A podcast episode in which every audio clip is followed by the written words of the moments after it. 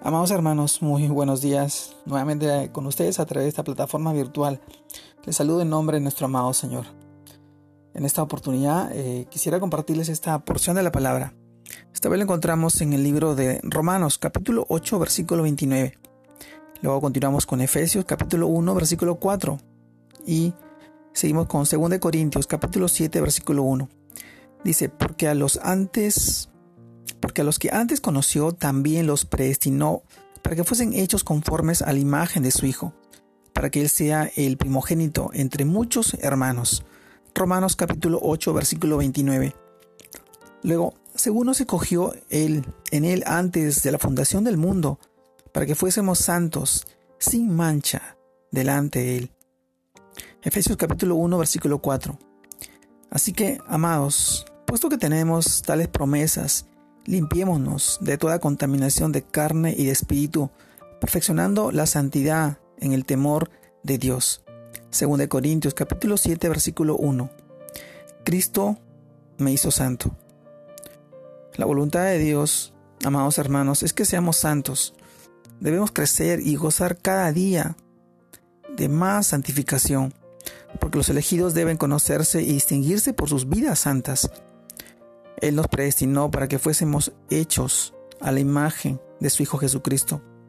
La santificación es un don, pero también es una tarea.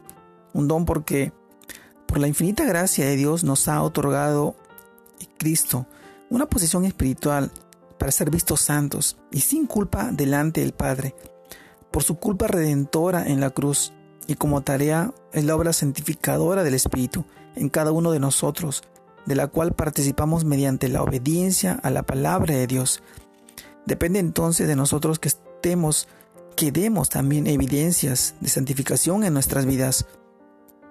Somos santos porque Cristo nos ha dado santidad, pero somos llamados a ser santos en nuestra manera de vivir por el poder regenerador del Espíritu Santo que mora en nosotros. Amados hermanos, de este modo somos responsables de cuidar la gracia de Dios que nos ha sido dada para caminar en santidad. Además tenemos la luz, el conocimiento de Cristo, una nueva vida dada por Jesús para que lo glorifiquemos con todo nuestro ser, como dice 1 Texalonicenses capítulo 5 versículo 23. Y el mismo Dios de paz os santifique por completo, y todo vuestro ser, espíritu, alma y cuerpo, sea guardado irreprensible para la venida de nuestro Señor Jesucristo. Amados hermanos, necesitamos la ternura y la llenura del Espíritu Santo para perfeccionarnos y limpiarnos de toda contaminación de carne y espíritu, y ser así puros de mente, limpios de corazón, irreprochables en nuestra conducta, para presentarnos delante de Jesús en su regreso como una iglesia gloriosa, santa y sin mancha y sin arruga.